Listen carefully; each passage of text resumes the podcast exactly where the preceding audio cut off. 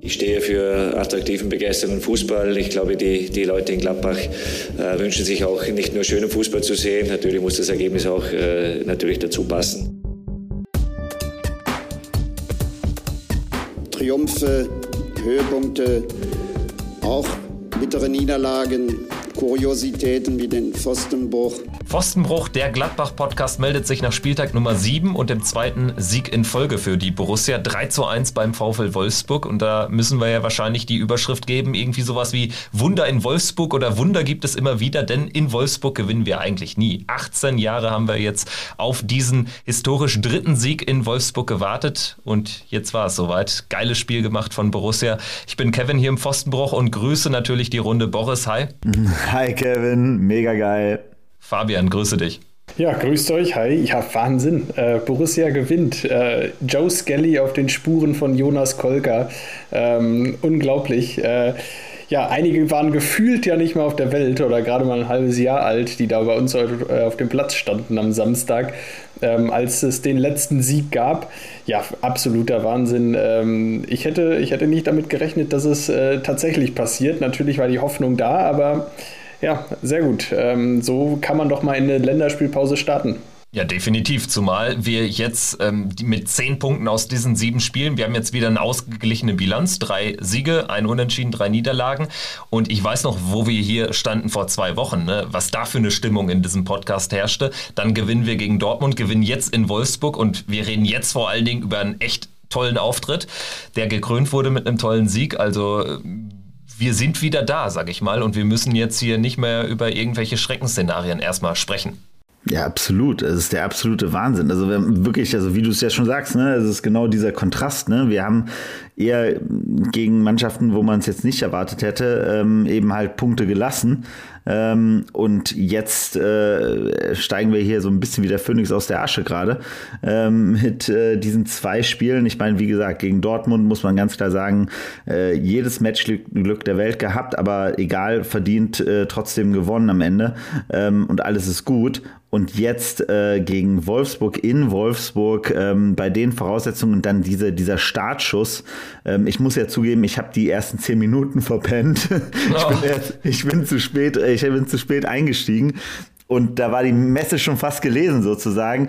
Umso mehr Gedanken habe ich mir natürlich gemacht, ob wir das dann nochmal wieder verbasseln können. Ähm, aber nee, äh, das war ja wirklich, ich habe es mir dann auch im Nachgang ja nochmal angeschaut.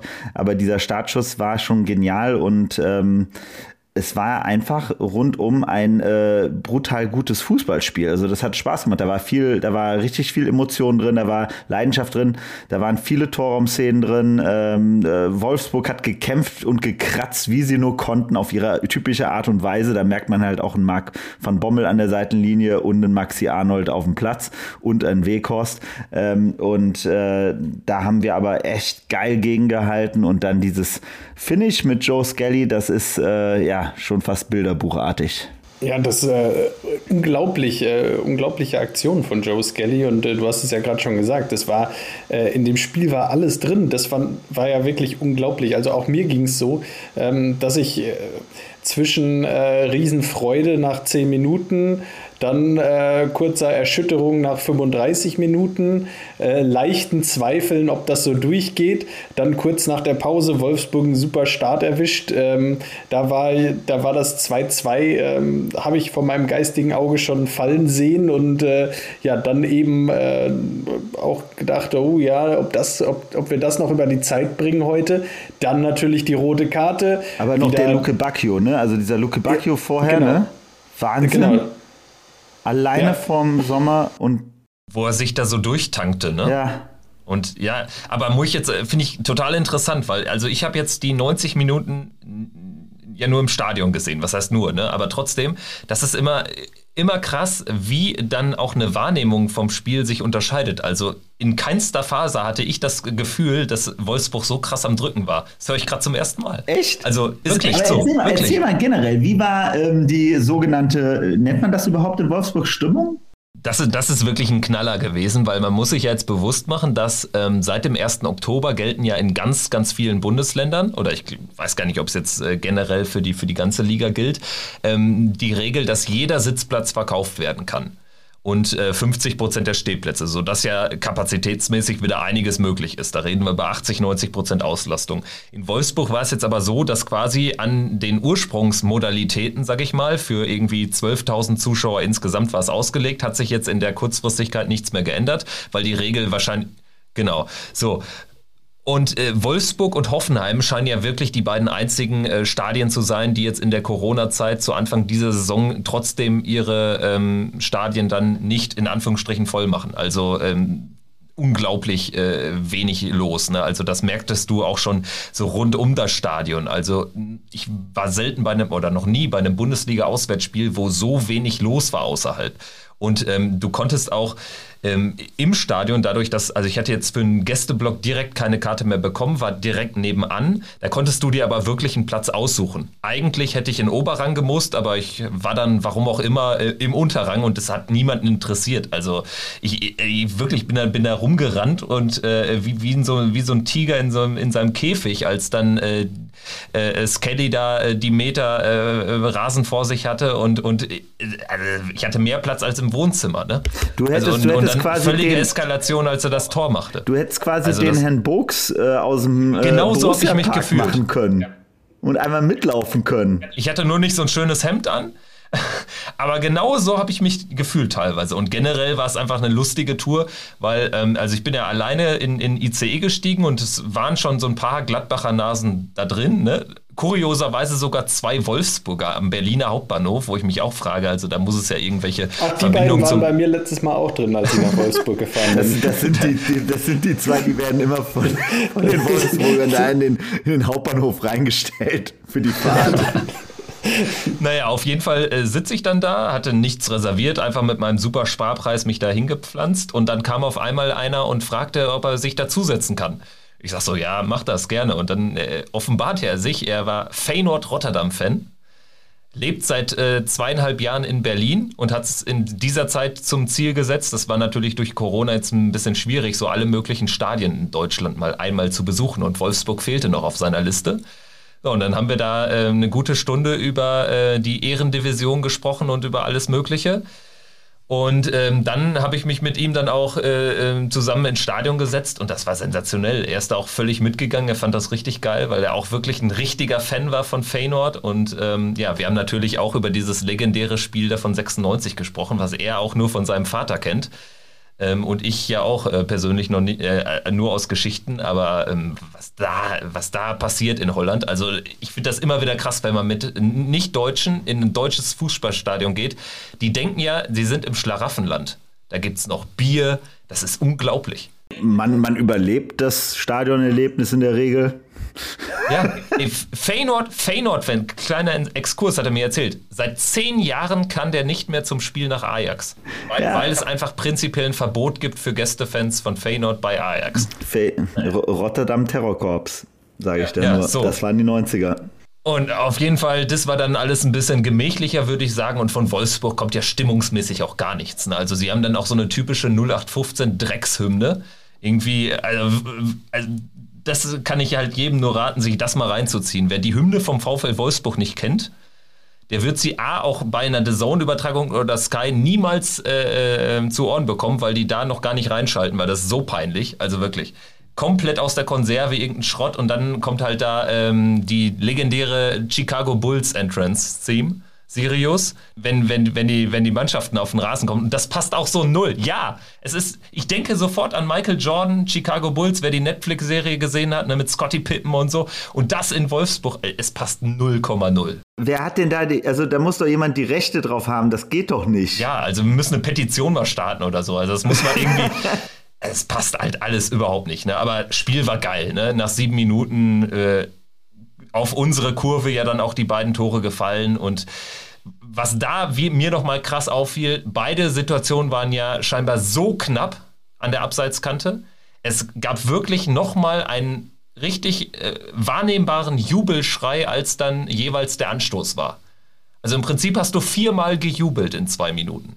Aber das war ja auch wirklich in beiden Fällen immer, also knapper geht's ja gar nicht.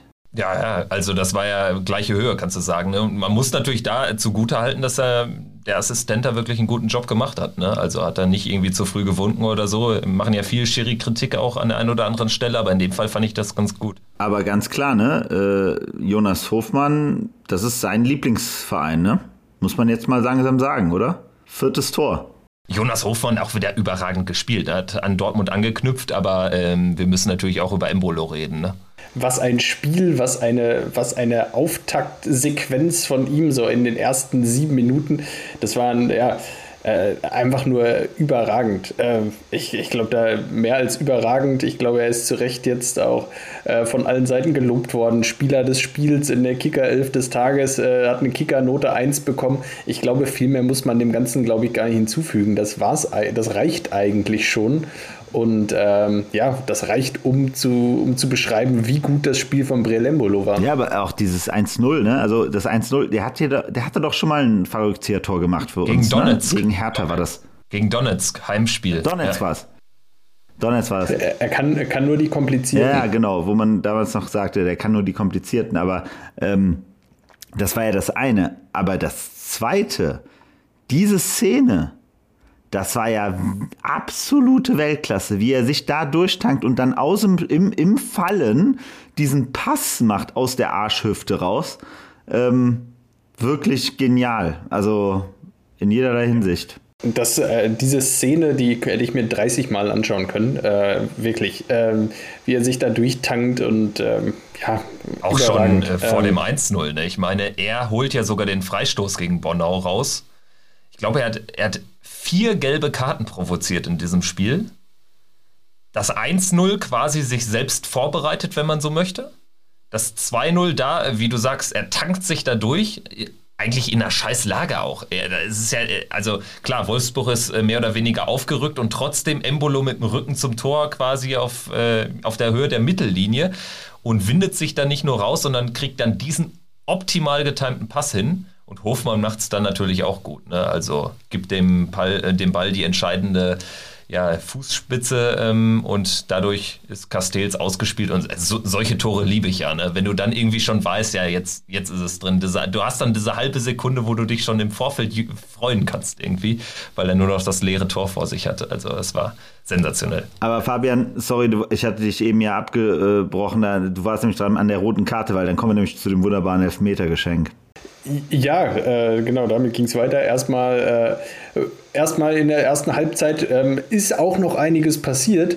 Äh, nichtsdestotrotz können wir, glaube ich, den Sack zumachen mit der ersten Halbzeit mit dem blöden Flippertor. Ähm, Wolfsburg gut passiert. Ähm, sieht man irgendwie blöd aus. So recht einen Vorwurf machen kann man äh, fast niemandem. Riedle Baku setzt sich da natürlich klasse durch gegen zwei Mann. Das äh, darf so leicht vielleicht nicht passieren. Äh, dann flippert der Ball da halt rein und äh, Waldschmidt steht richtig. Dann steht es 2-1. Okay. Ähm, ja, und dann äh, geht's, äh, ja, geht es in die, in die zweite Halbzeit. Und ja, also eine zweite Halbzeit, die hatte ja wirklich alles. Also jetzt haben wir über die ersten sieben Minuten gesprochen, die hatten schon viel, aus Sicht von Borussia natürlich nur Positives, aber die zweite Halbzeit, das ging ja rauf und runter. Und ähm, ja, Luke Bacchio macht das Tor nicht auf der einen Seite, äh, zu unserem Glück. Ja, und dann äh, eigentlich unsere größte Chance des Spiels, dann auch irgendwo den Sack zuzumachen. Äh, Lars Stindl, Elfmeter nach der roten Karte durch Lacroix. Ähm, wie habt ihr die Situation gesehen? Kevin, wie war es im Stadion? Na, ich war in der Situation ja sehr weit weg, ne? Also ähm, beide äh, Situationen, wo wir dann ähm, die, die Platzverweise provoziert haben, es gab ja noch äh, später die, die weitere Szene, ähm, sahen erstmal aus der Entfernung total baugleich aus. Aber jetzt in dem Fall ähm, schien es ja jeweils richtig entschieden worden zu sein. Also man kann auf jeden Fall Argumente finden für die Entscheidung jetzt des Schiedsrichterteams in Kombination mit dem Kölner Keller. Ich habe mir das jetzt auch noch ein paar Mal angeschaut. Und äh, muss auch sagen, ja, bei der einen Situation, die dann zu dem Elfmeter geführt hat, Lacroix hatte halt schon gelb und dann ist es halt gelb-rot. Da müssen wir dann vielleicht viel eher über die Ausführung des Elfmeters äh, sprechen, weil das war ja wirklich gar nichts. Ne? Und da müssen wir dann vielleicht dann doch wieder über den VAR reden, wie ich nämlich hinterher gesehen habe. Castells mit beiden Beinen vor der Linie. Ne? Und der Schiedsrichter hat es ihm ja vorher ganz klar gesagt. Ne? Man sah ja in der Einstellung im Fernsehen, sah man nämlich genau, wie der Schiedsrichter sich noch zu dem äh, Castells gestellt hat, dem nochmal klar gezeigt hat, hier, du bleibst auf der Linie, sonst wird wiederholt. Und dann springt er wirklich auf dem letzten Meter von Stindl springt er einen Meter nach vorne und macht dadurch natürlich den Winkel definitiv kurz. Nicht, also unabhängig davon, dass der Elfmeter unfassbar schlecht geschossen war. Also wirklich, und das war jetzt. Ein, ein Punkt dazu. Castells, das sieht man ja in der Slow-Mo, entscheidet sich ja total früh für ein Eck. Also Stindl hätte einfach nur den Kopf oben behalten müssen und nicht auf den Ball gucken dürfen. Vor allem Stindel läuft langsam an. Und genau das äh, ist ja der Sinn eines langsamen Anlaufs, eines verzögerten Anlaufs, um zu sehen, was macht der Torwart, um sich genau dann anders noch entscheiden zu können. Ähm, so wie es ein Lewandowski in Perfektion macht. Ich war, ich war komplett geschockt, was, der, was Stindl da gemacht hat. Der zweite Elfmeter in, in Serie jetzt verschossen, klar. Ähm, auch, auch ich denke. Und von vier Elfmetern drei verschossen jetzt. Das ist ein Wort und ähm, ich glaube, dass äh, Lars Stindl jetzt so schnell nicht wieder antreten wird. Und äh, das bringt mich zu der großen Frage: Ja, wer tritt denn an, wenn Rami Benzibaini äh, nicht auf dem Platz steht? Aktuell würde ich sagen Brell Embolo. Dem traue ich das zu. Ja, der hat, der hat ja auch schon verschossen. Ja, aber ich glaube, der hat aktuell die, die, die äh, Chutzpe, um den einfach reinzuwichsen, den Ball. Also, äh, aber es ist ein sehr guter Punkt, weil, wenn man mal ehrlich ist, Stindel ist halt jetzt auch mal so weit von, äh, davon entfernt, ähm, jetzt ein adäquater Benzebaini Elfmeter-Ersatz zu sein, weil Benzebaini steht immer noch bei 100% Trefferquote. Ja, äh, alleine deshalb wird es Zeit, dass er bald zurückkommt. Ja, ähm, aus meiner Sicht kann man, kann man äh, den Elfmeter auf jeden Fall wiederholen lassen. Äh, man sieht es ja immer wieder, dass das auch nicht unbedingt zurückgepfiffen wird in dem Fall. Ähm, und das haben ja eigentlich die Torhüter jetzt mittlerweile auch raus. Immer mit dem einen Fuß nach vorne, den anderen Fuß hinten auf der Linie lassen, dann abspringen und dann, ähm, dann sagt keiner was. So, dann, dann ist die Nummer gelaufen. Ähm, aber Castells ganz klar mit beiden Beinen vor der Linie, bevor er abspringt. Und ähm, ja, kam, meine Sicht dessen war ja immer, dass der Schiedsrichter einfach de facto gesagt hat, so nach dem Motto, okay, den Elfmeter und auch die rote Karte, das war von Breel ganz schön stark erarbeitet. Ne? Das sah man ja auch dann später. Ne? Also er hat sich ja wirklich, er hat, das war einfach clever gemacht. Ne? Das war jetzt kein, ähm, das war jetzt kein brutales Foul oder so etwas, sondern Breel hat im richtigen Moment seinen Körper noch dazwischen gebracht, wurde natürlich getroffen, ist schön runtergegangen, passte alles sozusagen. Und meine Interpretation des, der ganzen Szene war einfach, dass der Schiedsrichter gesagt hat, okay, wenn der jetzt auch noch dann so schlechten Elfmeter schießt, dann hätte er es jetzt nicht nochmal verdient gehabt, den Elfmeter nochmal wiederholen zu können. Das hat er einfach schlichtweg, das war auch so moralisch, das war schon fast moralisch, wie er da äh, agiert hat. Und um ehrlich zu sein, ich konnte ihn schon fast verstehen in der Situation, nur trotzdem, ich habe so einen Tisch gebissen, wirklich, weil wir mussten einfach, es war klar, dass äh, als die Wolfsburger zu der Zeit eben halt anfingen, dann plötzlich nur noch diese Recken einzuwechseln, mit Ginczek, mit, äh, wer war der andere noch, ich weiß nicht, wenn die da noch die, eingewechselt haben. Am Ende haben. standen die mit fünf Stürmern auf dem Platz. Am Ende, ich habe noch mal geschaut, da standen am Ende Welchhorst, Ginczek, äh, Philipp, Metscher und äh, Waldschmidt äh, auf dem Platz. Also, ganz ehrlich, ich war ganz entspannt. Also ich, ich habe das echt nicht so dramatisch gesehen. Es, es, es, geht mir ja auch immer so. Wenn ich im Stadion stehe, bin ich entspannter als am Fernsehen. Äh, Am Fernsehen war ich gar nicht so entspannt. Ähm, ich war auch absolut null entspannt in der Situation und vor allem, wo ich absolut null entspannt war und noch mehr weniger entspannt, äh, ja, war in der einen Situation, als der Schiedsrichter eigentlich schon die rote Karte gegeben hatte ähm, an Roussillon und ähm, ich glaube an der Stelle, da müssen wir gleich mal mit ein paar, ein paar Fakten checken und äh, ein paar Entscheidungen auch ähm, die da gefallen sind, äh, besprechen. Ähm, ich weiß nicht, wie ihr es gesehen habt. Für mich ähm, ist, es ist ja unstrittig in dieser Situation, ähm, dass Roussillon den Ball spielt. Ich glaube, also das hat man klar gesehen, er spielt den Ball. So, das heißt, ähm, das kann man schon mal, kann man schon mal sagen. Ähm, Fakt.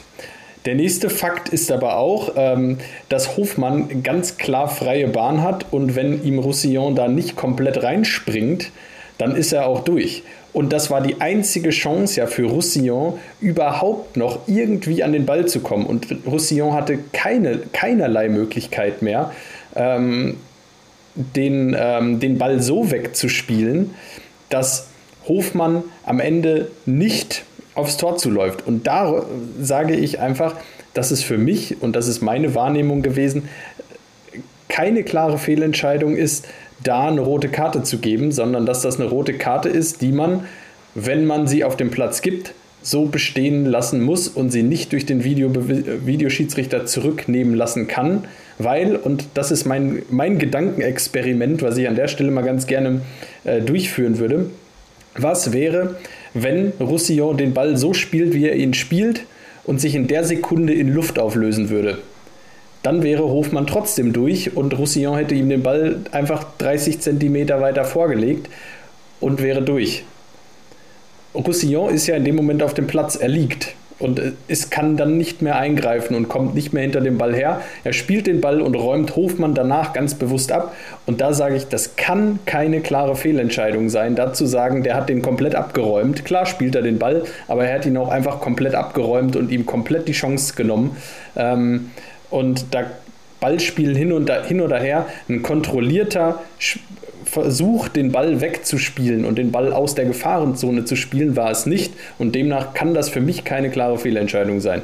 Boah, tue ich mich ganz schwer mit. Also, weil ich, ich, ich weiß nicht, ob das dann irgendwie so ein bisschen so, so einen falschen Zungenschlag bekommt, wenn man jetzt irgendwie der aus meiner Sicht die eigentlich relativ gute Leistung des Schiedsrichterteams ähm, jetzt hier da noch so ein bisschen, bisschen schlecht redet. Also ich weiß es nicht, weil es gibt ja sicherlich, äh, es gibt ja mindestens genauso viele Argumente dafür, regeltechnisch betrachtet, dass ähm, es eben, dass er zunächst am Ball war und äh, dadurch eben ähm, kein, kein Foul gemacht hat.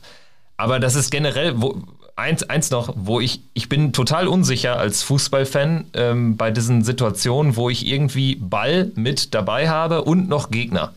Also da, da, da gibt es für mich keinen klaren Nenner. Ich denke immer wieder an Köln gegen Gladbach, damals 18. Spieltag. Herm, äh, Hermann oder Hofmann schießt da in der 87. Minute, war ich noch ganz genau. Und ähm, wo ich dachte, ey, das ist so ein klares Foul. Nur weil aber er erst geschossen hat, gibt es eben diesen, diesen Elfmeter nicht. Und ähm, hier ist es ja im Prinzip ähnlich, nur dann eben anders.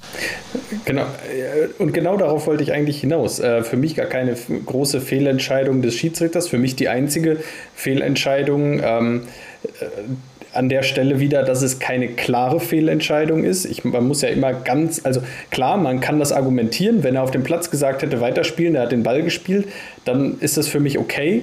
Ähm, aber dazu sagen, ja, nee, der räumt den halt weg, aber spielt halt den Ball, das war dann eine klare Fehlentscheidung, glasklar von mir, hm, sehe ich halt nicht, dass das äh, klar widerlegt wurde. Es wurde halt gezeigt, dass er den Ball bisschen gespielt hat, okay, ähm, aber er räumt ihn ja trotzdem noch ab. Und was ich dabei, wo ich eigentlich darauf hinaus wollte, ist genau der Punkt. Für mich ist da die Regel einfach zu unklar. Ähm, auch da ist uns äh, American Football mal wieder ein paar Jahre voraus. So. Da, ähm, da gibt es eben diese alle möglichen Regeln, die mit einem klaren Football-Move zu tun haben. Und sowas würde ich mir im Fußball auch wünschen, vor allem in der Situation. Und das wäre dann sowas wie, naja, der Roussillon spielt halt den Ball so, dass er den entweder komplett aus der Gefahrenzone befördert, das heißt so deutlich wegspielt, dass wenn er Hofmann danach abräumt, Hofmann keine Chance, dass die Genau, die Situation wäre geklärt gewesen. Er räumt zwar Hofmann danach ab, aber Hofmann hätte, weil, er weil Roussillon den Ball spielt, auch keine Chance mehr auf eine Torerzielung gehabt, weil der Ball irgendwo im, auf der Tribüne liegt. Oder ähm, ja, er spielt den Ball so kontrolliert zu Castells zurück und äh, in die Richtung, dass Castells den Ball bekommt und, äh, und wegschlägt und Hofmann dann auch aus der Situation raus ist aber den Ball leicht zu spielen und das so unkontrolliert mit einem Einsatz, der ganz klar die Intention hat, Hofmann komplett abzuräumen, mit, mit einem Funken Hoffnung, äh, irgendwie vorher noch den Ball leicht wegzuspitzeln. Das ist für mich kein kontrollierter Einsatz, sondern das ist, ich räume den Gegner um und hoffe, dass ich irgendwie noch den Ball bespitzel äh, und dann äh, eben nicht vom Platz fliege. Das äh, ist, ja, da ist das Regelwerk zu unklar. Und ähm, da würde ich mich freuen, wenn man sich da ein bisschen am Football orientieren könnte und in solchen Situationen mehr Klarheit schaffen könnte und sagen würde, naja, gut, äh, wir haben jetzt die Möglichkeit dieses Videoeinsatzes und dann ist das auf jeden Fall keine klare Fehlentscheidung mehr. Das wäre mein, mein Wunsch. Äh, geht gar nicht so, so zwingend in Richtung des Schiedsrichtergespanns. Also ich würde dazu auch einfach nur sagen, also äh, erstmal finde ich, hat der, ähm, ist, ist grundsätzlich, muss man leider sagen, es war die richtige Entscheidung aufgrund des Regelwerks. So, und da, ich glaube auch, ähm, äh, die, also wenn man die Situation guckt, so die Frage natürlich war es eine grobe Fehlentscheidung und ist deshalb der Videoassistent eben halt gültig finde ich eine valide Sache. Und aber ich finde den Punkt, den du gerade ansprichst, Fabian, das ist halt der alles Entscheidende. Es ist ja echt unfassbar, dass in so einer Situation am Ende die Berührung mit einem Stollen der nur bei der dritten oder vierten Wiederholung erkennbar den Ball ein bisschen in seiner Bewegung ändert, dass das die Begründung ist, warum ein ganz klares Foul, und das war ja wirklich, also da bleibe ich auch bei, also weil er hat ja Hofmann einfach umgesenzt, so. Ähm, das kann eigentlich nicht im Sinne des Betrachters sein. Also da fehlt also wie gesagt, aktuell ist die Regel so, das weiß, weiß man leider. Ähm, aber ich habe, oder wir haben das ja öfters auch schon gesehen. Also, das finde ich auch etwas, was teilweise wirklich im, im Fußball ja auch wirklich in ganz vielen anderen Situationen dann immer dieses Beispiel ist, wo der Spieler dann auf den Ball zeigt und sagt ja, aber ich habe doch den Ball gespielt. Es ist jetzt egal, dass ich dem Spieler den Knöchel gebrochen habe oder hinten die Waden in die Waden reingegrätscht bin, aber ich habe ja den Ball gespielt. Das ist ja grundsätzlich nicht in Ordnung und das ist halt schon etwas, die Debatte finde ich sehr, sehr valide. Ich muss nur eben mal auch sagen, also wie gesagt, aus, aus der reinen äh, Spielsituation heraus ähm, fand ich es, um ehrlich zu sein, ich fand es sehr, sehr, sehr, sehr krass, wie der Roussillon sofort in der ersten Situation, wo man ihn in der Kamera sah, sofort gesagt hat, nee, das wird der Videoassistent auf jeden Fall erkennen, dass ich den berührt habe. Ähm, weil der hat gemerkt, dass er den Ball berührt hat und dementsprechend war der sich vollkommen sicher, das wird weggeräumt. Ähm, äh, sozusagen das Thema, das fand ich auch schon wieder interessant, ne? wie er sich vollkommen bewusst war, da ist mir jetzt egal, was der Schiedsrichter jetzt mir eine rote Karte gibt, das wird er eh nicht bei, beibehalten können. Das fand ich schon krass. Ja, also ich glaube, was, was am Ende wichtig ist, dass es aus unserer Sicht jetzt äh, nicht mehr spielentscheidend war. Wir haben eben das zweite Gegentor nicht kassiert. Und ähm, ich finde, wir müssen auch schon noch ein bisschen mehr die, die äh, Leistung der Mannschaft rausstellen, ne, im positiven Sinne. Weil das jetzt anders als gegen Dortmund oder auch gegen Bielefeld, es war nicht verkrampft und nochmal vielleicht auch zu, zu meinem Gefühl zurückzukommen, in der zweiten Halbzeit war ich ja dann sozusagen näher an den Wolfsburger Angriffen. Ich hatte halt nicht das Gefühl im Vergleich zur letzten Saison, dass es hier zwingend noch richtig viele Torchancen gibt. Klar, es gab diesen einen Abschluss, wo sich da Gilavugi was, glaube ich, durchtankte und so. Und es war immer so im Ansatz gefährlich. Trotzdem, wir haben weniger Fehler gemacht. Also ich erinnere mich einmal, hat Netz einen ziemlich unnötigen Ballverlust. Ansonsten war das aber nicht so viel. Also du hattest nicht, nicht, nicht so diese Vielzahl von unnötigen Ballverlusten so im, im mittleren Spieldrittel oder so. Also ich hatte das Gefühl, wir hatten immer noch mehr Punch nach vorne auch äh, zu jeder Phase des Spiels. Ähm, man hat auch am Ende, finde ich, gemerkt, dass wir ähm, im Gegensatz zur letzten Saison konnten wir dann noch was äh, zusetzen und das war jetzt auch endlich mal ähm, von uns gut ausgenutzt, dass Wolfsburg eben am Mittwoch gegen Sevilla ein hartes Spiel hatte über 90 äh, Minuten plus X. Und ähm, ich glaube schon, dass dieses Spiel so ein bisschen eine Blaupause sein kann für das, was, was uns so im Lauf der Saison auch noch auszeichnen kann und wird. Dass wir eben ähm, hinten raus dann vielleicht diese engen Spiele dann jetzt endlich mal gewinnen. Und das auch mit einer anderen Mentalität auf dem Platz, weil es äh, hängt nicht nur davon ab, wie, wie, wie ich kraftmäßig jetzt drauf bin oder ob ich dann ein Mann mehr äh, bin.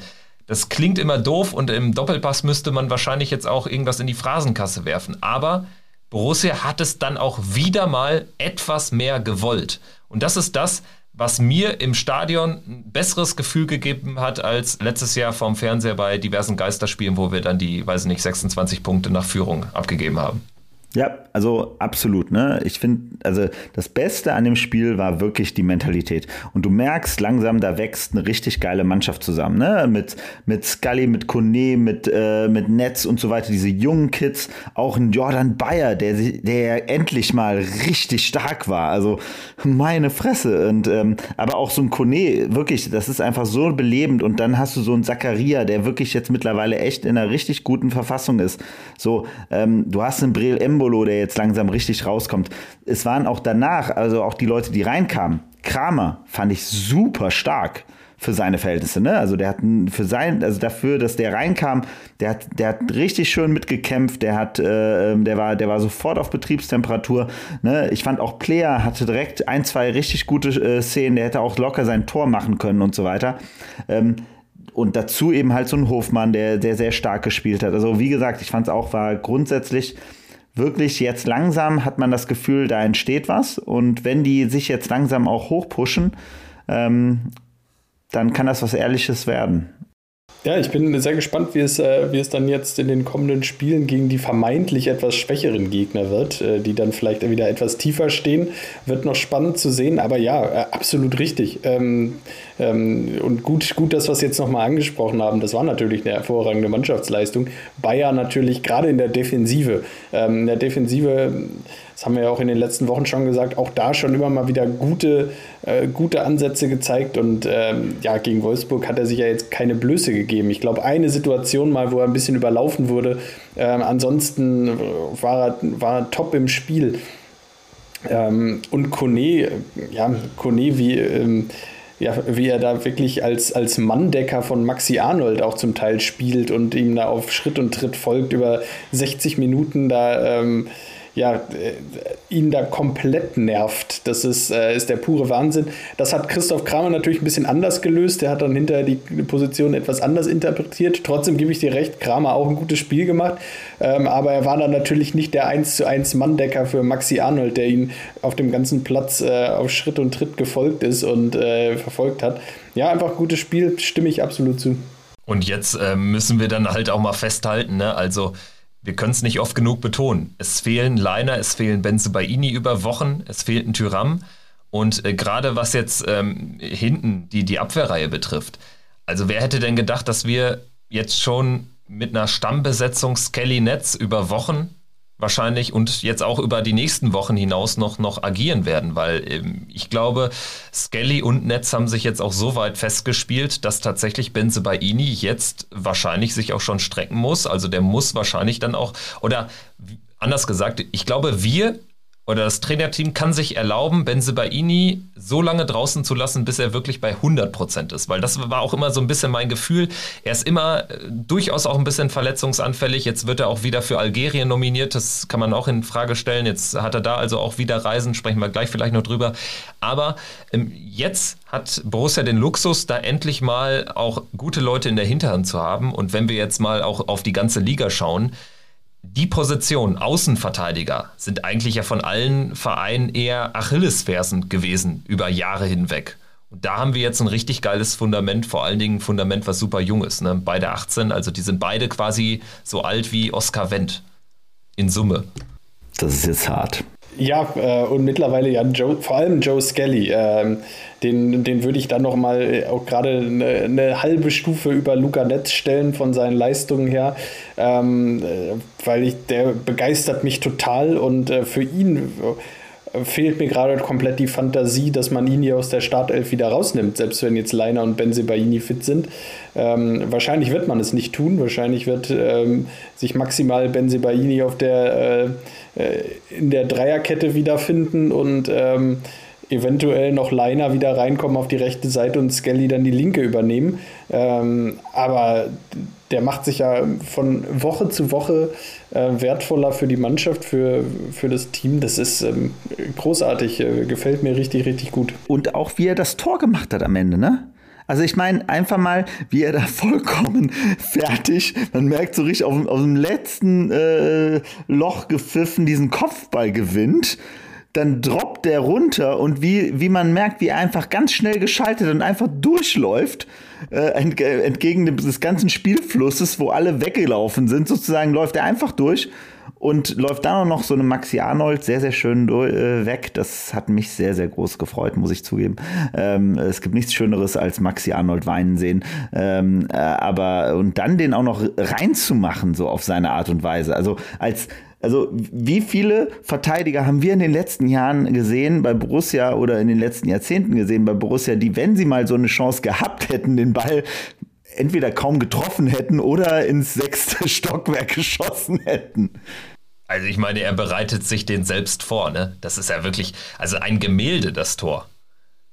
Dann noch diese, ähm, diese, diese Abschlussstärke in dem Moment zu haben. Und ähm, ich meine, am Ende, der ist ja auch völlig übermannt gewesen von seinen Gefühlen, dreht er erst äh, in die falsche Kurve ab quasi. Also er hat, glaube ich, kurzzeitig gedacht, da wäre der Gästeblock.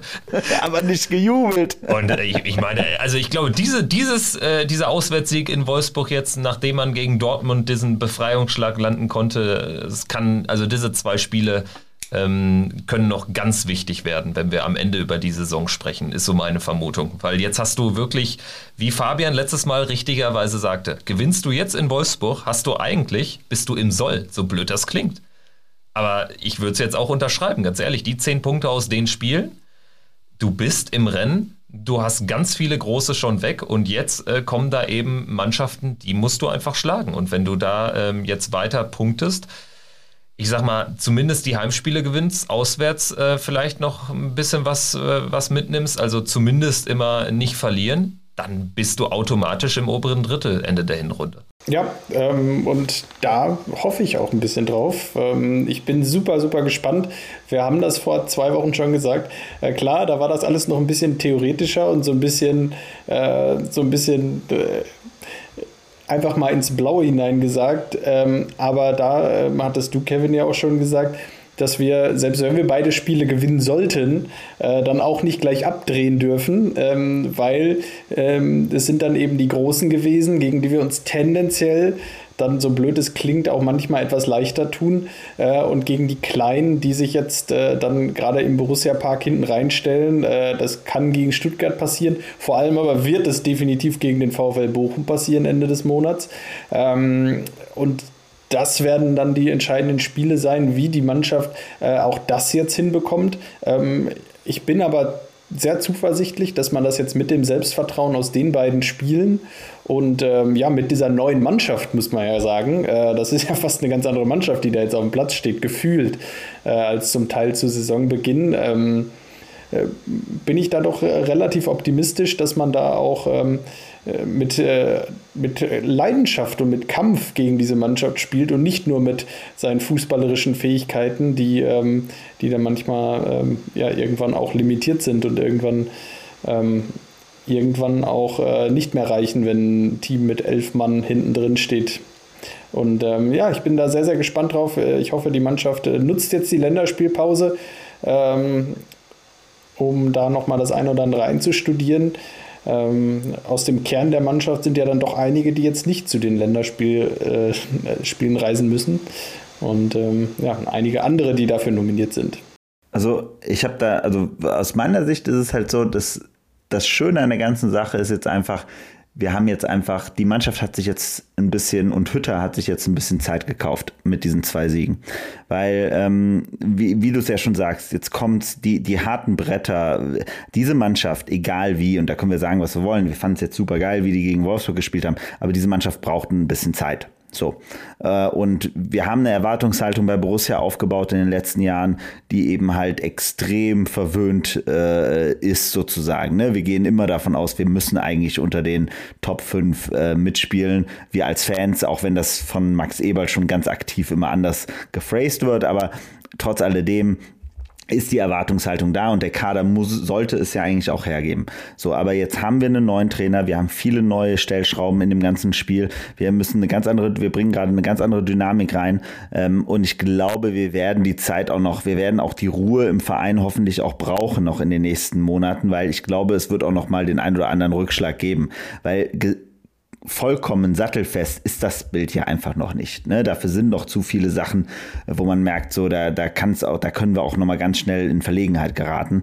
So und wie wie wie du es ja schon sagst, ne? wenn wenn der Gegner sich hinten reinstellt und wir das Spiel machen müssen, ähm, dann dann wird's für uns einfach bisher immer noch sehr sehr schwierig. So und ich glaube, das ist jetzt das Schöne, dass wir jetzt einfach an einem Punktekonto sind, in einem Punktekonto sind, auch in der generellen Umgebung in dieser Liga sind, wo einfach viele Mannschaften auf einem relativ chaotischen Mittelfeld äh, irgendwo liegen, ähm, wo wir einfach jetzt entspannt hoffentlich auch gute Spiele weiter liefern können, auch ein paar gute äh, Punkte einem immer reinholen können.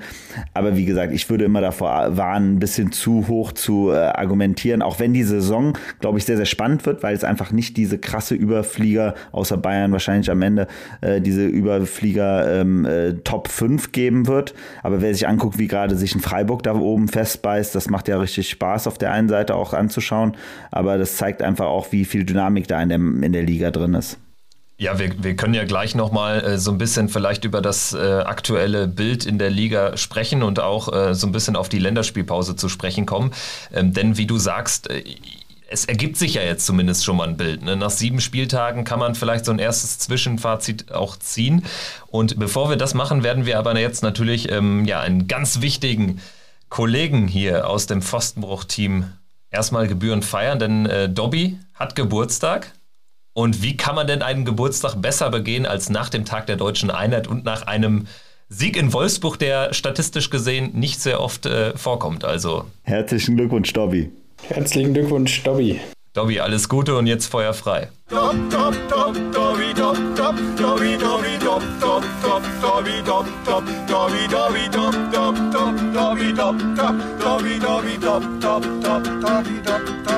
So ein Tag, so wunderschön wie heute.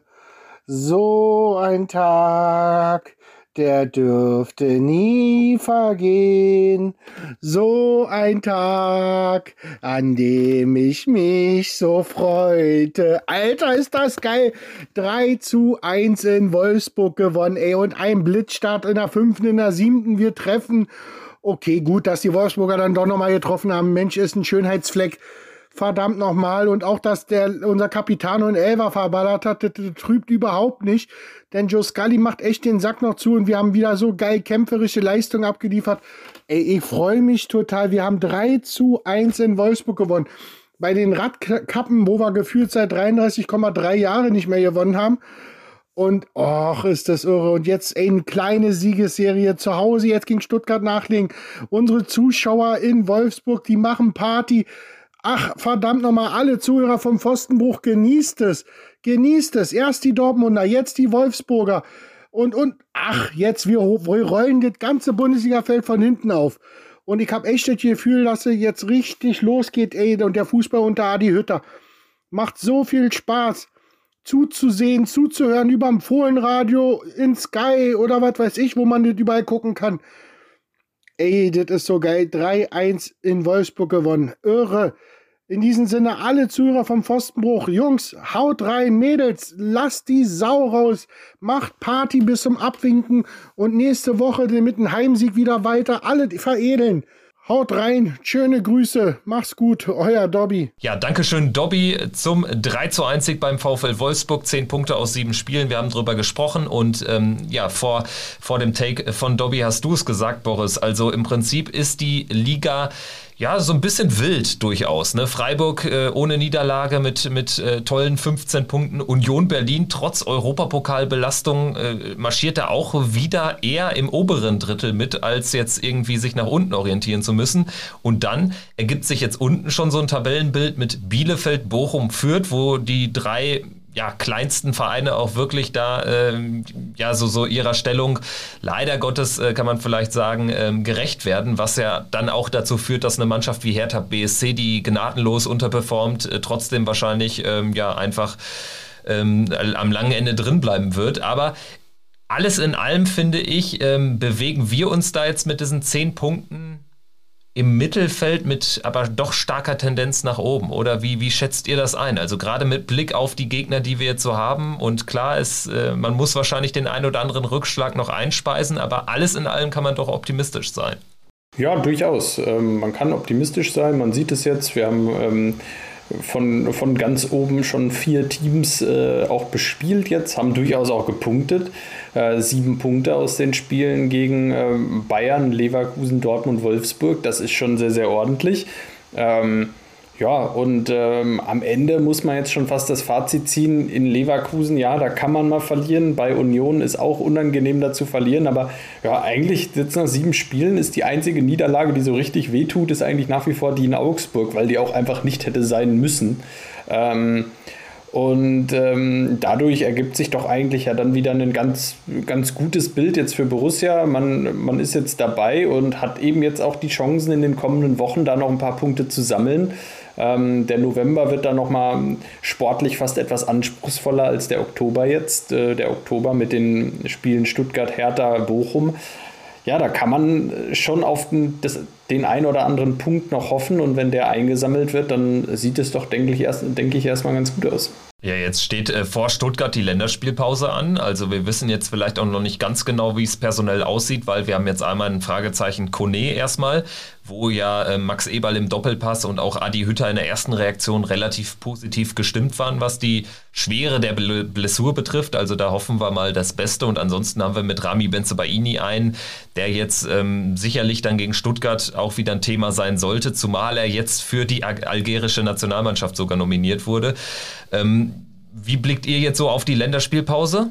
Also ähm, auch ähm, wenn, wenn ich jetzt da mal so einen Namen, der jetzt noch gar nicht gefallen ist heute, Florian Neuhaus reinwerfe? Ja, Florian Neuhaus ist natürlich echt ein Kracher. Ne? Also das zeigt halt, dass jetzt, der hat sich anscheinend in dieser äh, Nationalmannschaft festgebissen, auch wenn er de facto, äh, wie, wie, wurde es auf Twitter geschrieben, Flick hat, äh, nee, äh, Löw hat ihn äh, bei der EM kaputt gecoacht, ähm, weil gefühlt äh, kommt er in dieser Saison bisher noch gar nicht in Tritt. Ähm, schauen wir einfach mal. Also ich glaube ja grundsätzlich ähm, ist es jetzt, also es aktuell ist er jetzt nicht überspielt, muss man sagen. Ähm, und ähm, vielleicht kann er sich auch jetzt langsam wieder Step by Step, vielleicht kriegt er mal die Chance, sich ein bisschen Selbstbewusstsein zurückzuholen, ähm, was ihm ja sicherlich gerade ein bisschen abgeht. Ähm, äh, aber also viel schlimmer wäre es für uns jetzt sicherlich, wenn sich Hofmann schon wieder verletzt bei der Nationalmannschaft. Ich glaube, das wäre für mich so der, der absolute Horror, wenn der jetzt schon wieder äh, sich verletzen würde. Deshalb hoffe ich einfach, dass er da gut rauskommt und auf der anderen Seite Flo Neuhaus ich finde es ein bisschen komisch, weil wir als Gladbach-Fans es ja eigentlich gewöhnt sind, dass wenn mal ein Gladbacher in die Nationalmannschaft berufen wird, er meistens ähm, nach dem kleinsten Tief für immer aus der Nationalmannschaft wieder verbannt wurde. Äh, unter Löw war das ja in seinen ganzen 60 Jahren als Nationaltrainer, glaube ich, war das immer so ähm, gefühlt. Und ähm, jetzt müssen wir mal gucken. Also ich finde es ja grundsätzlich erstmal schon mal schön, dass wir jetzt zwei, äh, drei Spieler haben mit Ginter, äh, Hofmann und mit Neuhaus, die zum festen Stamm der Nationalmannschaft einfach schlichtweg gehören. Das ist schon krass. Das ist auf jeden Fall beachtlich. Ähm, ja, Florian Neuhaus nominiert. Äh, vielleicht wird ja dann auch bald Toni Janschke nochmal nominiert, wenn die Borussen jetzt äh, dann doch äh, die Aufmerksamkeit von Hansi Flick haben. Jordan Bayer, Luke, Luca Netz. Bayer, Luca Netz, Luca Netz also, ist ja nominiert äh, für die U21. Genau, genau. Zusammen mit, äh, mit Jordan Bayer, genau. Meine These, wenn der ähm, verletzungsfrei bleibt, weiterhin relativ viel Spielzeit bekommt, sehen wir den äh, noch Ende dieser Saison in der A-Nationalmannschaft. Wenn dann da überhaupt irgendwelche Länderspiele sind. Aber irgendwas mit Nations League ist ja immer.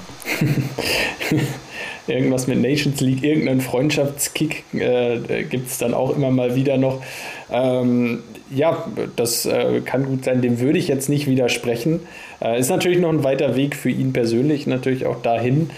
Ähm, da muss er, muss er natürlich auch konstant durch die Saison durchkommen. Das ist bei einem 18-Jährigen natürlich auch immer so eine Sache. Und wie gesagt, wenn Benzebaini, Leiner, äh, Skelly alle fit bleiben, dann muss er natürlich auch darum kämpfen, seine Einsatzzeiten zu behalten. Ähm, aber ja, ähm, wäre auf jeden Fall ein, ein, gutes Ziel. Also wenn wir Luca Netz äh, am Ende der Saison in der Nationalmannschaft sehen, dann äh, haben wir, glaube ich, auch eine gute Saison gespielt. Ich meine, was man jetzt generell sagen muss, vielleicht jetzt auch so gegen Ende der Folge, was ich krass finde, wie gesagt, man muss sich nochmal vor Augen führen, was für eine Tonalität dieser Podcast vor zwei Wochen hatte. Ne?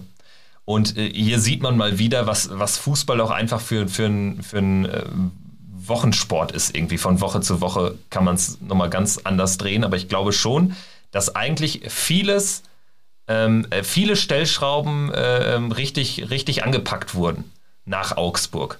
Weil es waren genau die Themen, die wir damals angesprochen haben, die gegen Dortmund funktioniert haben, die gegen Wolfsburg wieder funktioniert haben, plus jetzt auch noch mit mehr Selbstvertrauen ins Spiel gegangen, bedingt durch den Dortmund-Sieg. Und dann sieht man, was rauskommen kann bei der Mannschaft. Und von daher bin ich da auch optimistisch, dass wir auch gegen diese kleineren Gegner, ähm, dass wir da auch äh, souveräne Partien mehr oder weniger äh, leisten können. Also sicherlich werden wir jetzt nicht alles gewinnen, aber ich glaube, mehrheitlich werden wir da schon relativ gut durchkommen.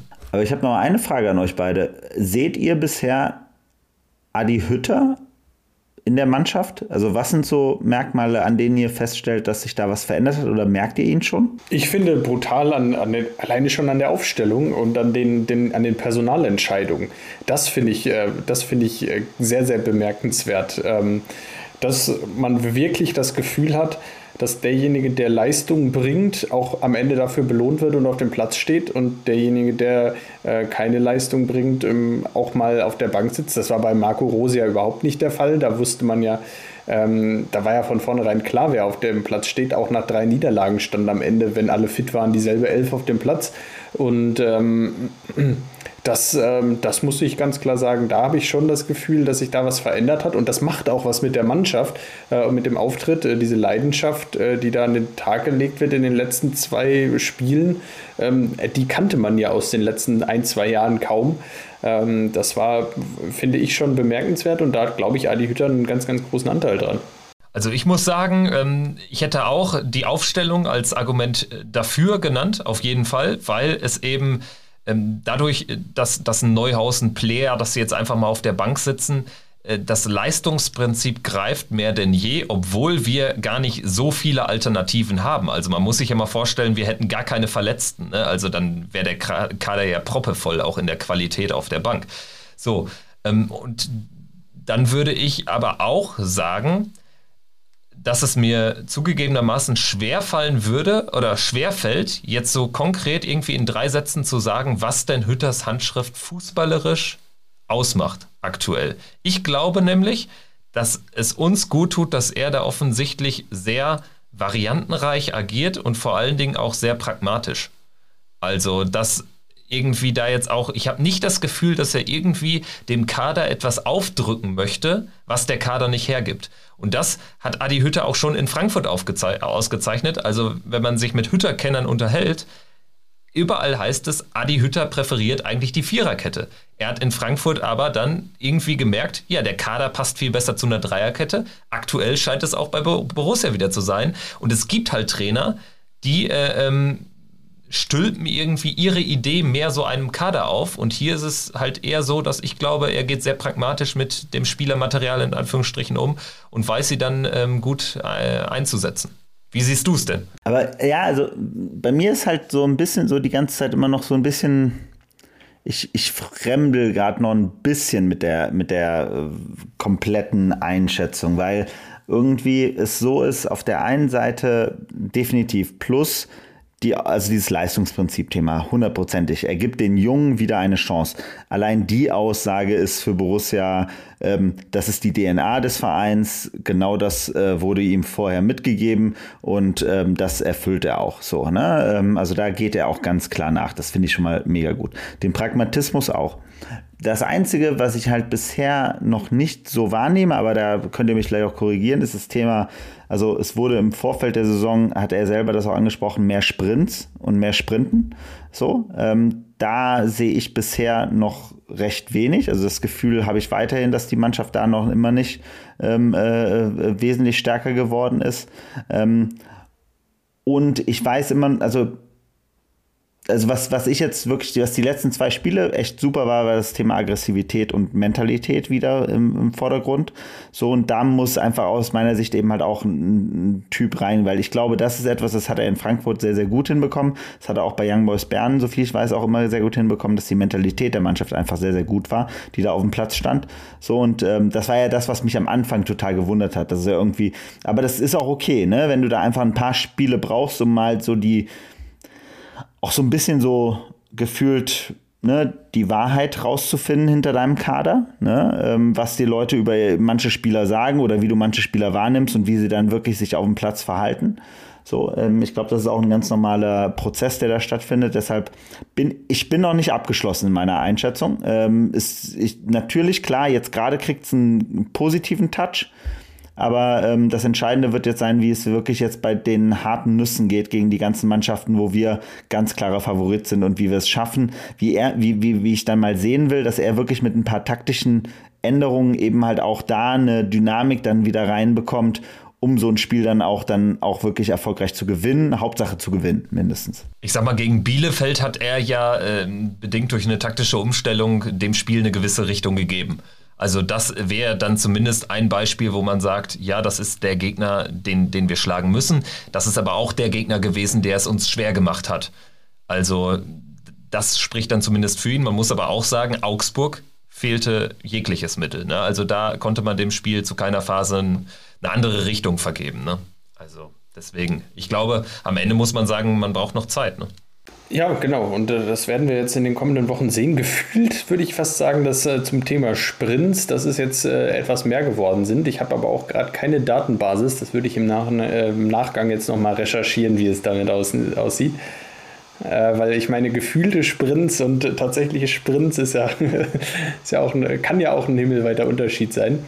Ähm, ja, ich bin gespannt. Für mich, ähm, für mich hat es jetzt eigentlich äh, soweit ja, vieles erstmal einen ganz guten Eindruck gemacht. Auch jetzt einige Situationen, jetzt gerade in Wolfsburg, wie, wie die, Jungs da vorne draufgegangen sind. Ähm, eine Situation, wo Castells den Ball ins Seiten ausschlägt. Ähm, das, äh, das war schon in sehr, sehr hohem Tempo auf jeden Fall angelaufen. Ich meine, das Anlaufen, das kennen wir, das kennen wir schon, aber ähm, auch gerade in dem Tempo und in der Vehemenz, ähm, das finde ich schon gut. Und was deutlich besser geworden ist, das muss ich ganz klar sagen, unter Adi Hütter, ob es jetzt am Trainer liegt oder nicht, aber diese Lethargie der letzten 20 Minuten, die wir in der letzten Saison immer wieder gesehen haben, die ist quasi komplett entfallen.